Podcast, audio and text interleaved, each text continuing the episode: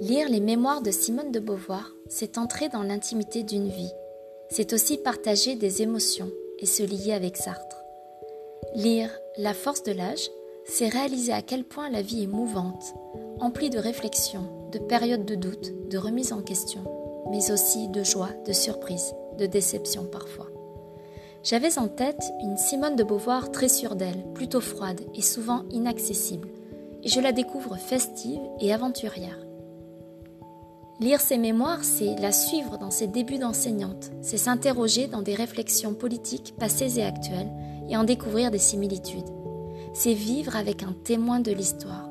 C'est suivre de son point de vue la montée d'Hitler au pouvoir et en parallèle y percevoir l'œuvre artistique contemporaine, un mode de vie, un quotidien et une vision de la société française, européenne et américaine. Lire ses mémoires, c'est ne pas avoir peur d'entreprendre de longues marches, de dormir sous un arbre, seul, à la belle étoile. C'est encore se rendre au cinéma, se plonger dans les nouveautés de l'époque et en parler ensuite de nombreuses heures dans des cafés avec Sartre. Au sujet de Sartre, vous pourrez voir s'esquisser son œuvre littéraire avec tous les va-et-vient que cela implique, les renoncements, les embûches de la création. Vous allez ressentir de l'étonnement, puis de la crainte lors de ces épisodes de délire psychotique naissants vous ressentirez ensuite un malaise lors de la visite d'un asile. Vous y rencontrerez des pensionnaires et serez confronté à une réalité insoutenable, celle de cette époque-là. Lire La force de l'âge, c'est encore voyager, se promener en France d'abord, mais aussi en Bavière, à Rome, à Naples. Je n'en suis qu'à la moitié de l'ouvrage et j'ai le bonheur d'être surprise chaque matin, moment où je m'offre cette lecture. J'ai la délicieuse sensation d'appartenir à leur cercle, de partager leur lecture, les films qu'ils vont voir, les musiques qu'ils écoutent, le vin qu'ils savourent. C'est une sensation tellement unique, je me sens vraiment privilégiée. Le rendez-vous est fixé chaque matin et c'est un bonheur toujours renouvelé.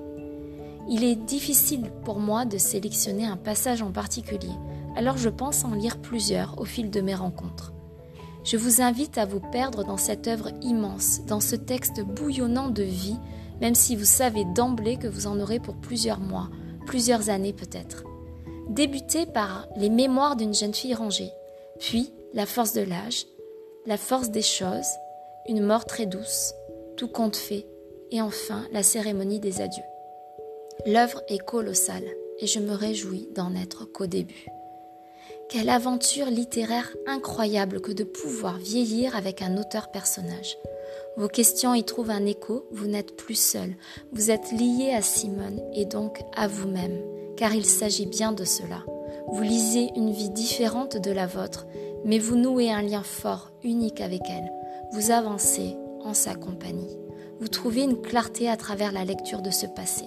Vous avancez dans ses pas et vous y trouvez une résonance, un sens. Se pencher dans ces textes, c'est comme se dresser au-dessus d'un étang dans lequel vous pourriez y contempler votre reflet. Comme le précise Hugo dans sa préface des Contemplations, je le cite, Hélas, quand je vous parle de moi, je vous parle de vous. Comment ne le sentez-vous pas? Ah, insensé qui croit que je ne suis pas toi. Je vous laisse maintenant. Je vais vous souhaiter de bonnes lectures et je vous dis à très bientôt.